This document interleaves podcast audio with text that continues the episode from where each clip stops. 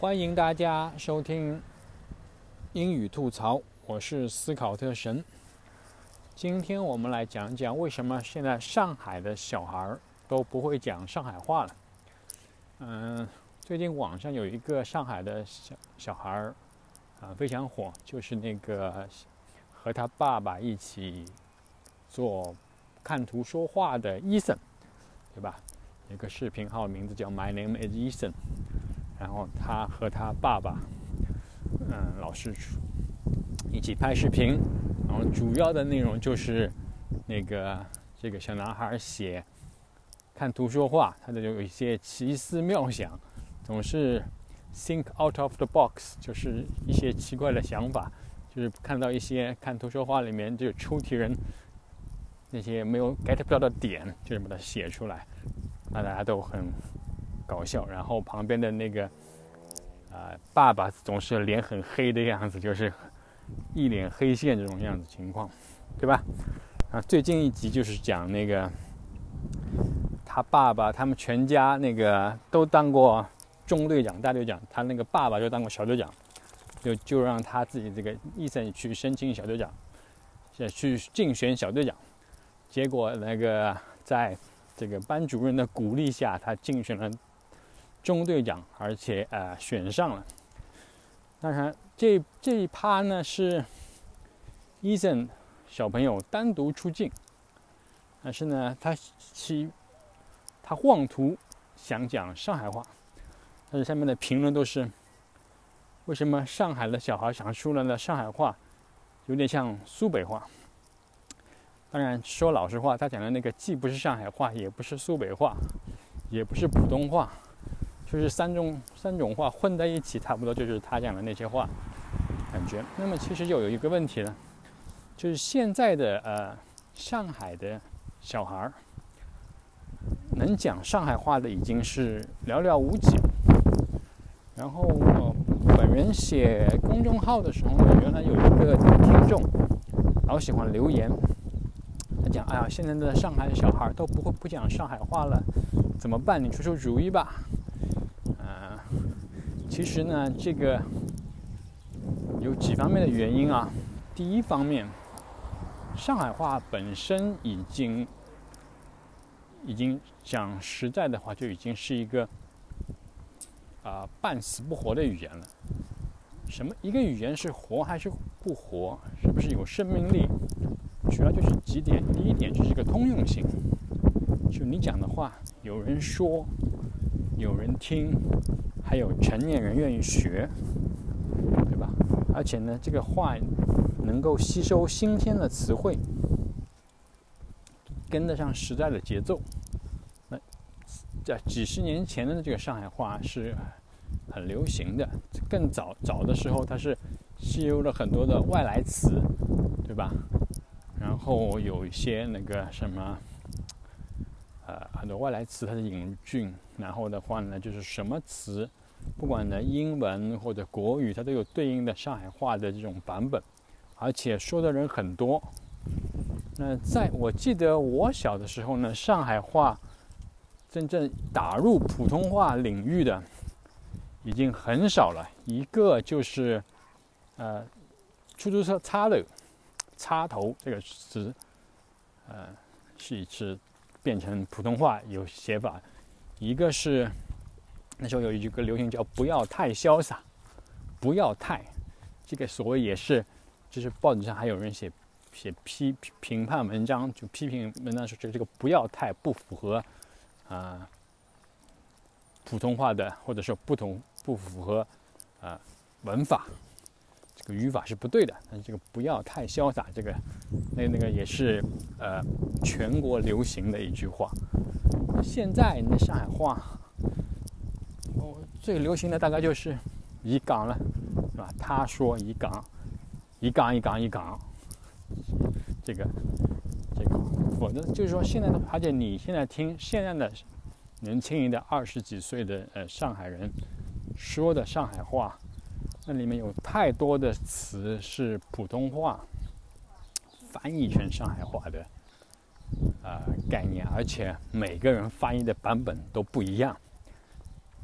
有文读、白读怎么样？就是说，其实这个上海话一个已经是一个呃半死不活的语言了。所以说，本身学习它的作用并不是很大，而且更多的呃上海人，哪怕现在老一代的上海人，都可以听普通话，都可以讲普通话。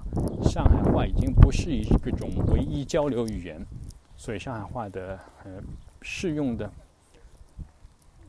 范围越来越窄，而且的词汇越来越少，更多的是普通话的这个词汇。对于，当然，对于孩子们来说呢，他的这个小孩不愿意学，或者或者说没有学上海话，主要是几方面的原因。除了这个上海话本身的原因，从学习方面，一一个就是说那个精力有限。新加坡有一个开国总理，他叫李光耀。李光耀他写过一本书，叫《我的双语之路》。那么他就是讲啊，一个普通人，智商普通的普通人，他是掌握不了三门语言的。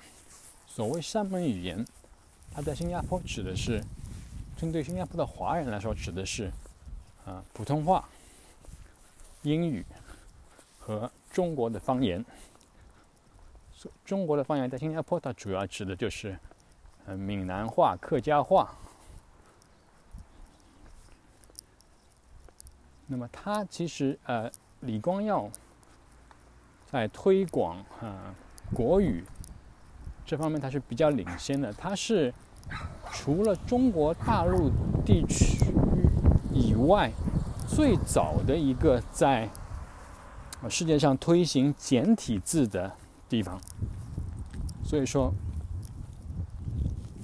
新加坡是很早就用简体字，而且它也推行使用讲国语普通话。他比如说，他那时候办那个国际大专辩论会嘛，那时候，嗯，狮城舌战，复旦大学的辩论队，啊，一战成名，对吧？就是那个，就是在新加坡办的。那时候，那个呃，副总理李光耀的儿子李显龙还是颁奖的嘛，对吧？所以说，他对国语教育、嗯，普通话学习他是很重视的。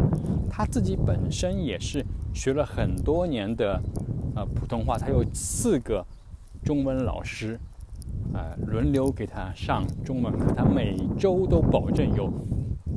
固定的时间学习中文的，他本身很重视，而且呢，他他在很多他请了很多专家啊来研究，他得出了一个结论，就是一个智商普通的普通人是不可能学好三门语言的，包括方言在内的三门语言。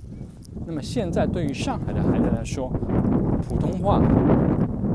英语是必须的两门语言，那么在这个基础上，再加一门上海话是不可能学好的。当然，我们说啊，我们家的孩子是不普通，那是不是就可以学好呢？对，如果你们家的孩子不普通，他可能会三门语言，能学会。但是，我们必须说，绝大多数的孩子都是普通的孩子，他们学不了三门语言。这是一个不争的事实，你可以举出反例，但是我跟你，我可以呃利利用李光耀的例子，可以告诉你，呃，只有个例的神童、语言天才，但是没有对普通人来说是不可能取得这方面的突破的，而且我们现在看从。这个角度来说，我们很多啊上海的孩子不会讲上海话，那是一个正常的。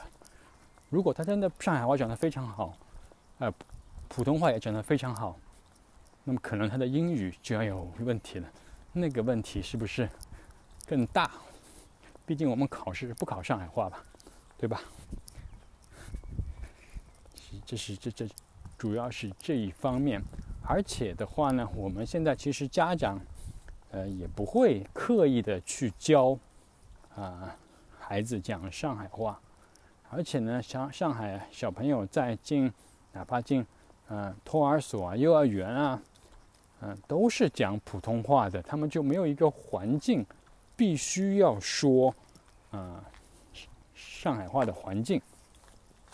家长不跟他说上海话，学校里面不说上海话，那么他为什么还要说上海话呢？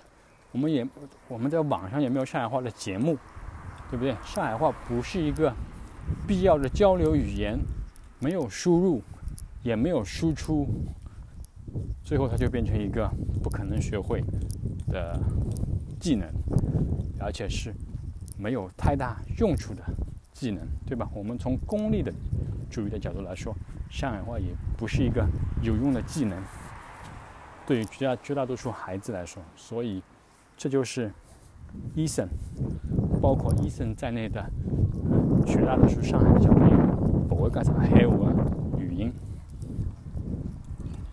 好的，谢谢大家收听本次的呃英语吐槽，我是思考特神，嗯，我们下期再见。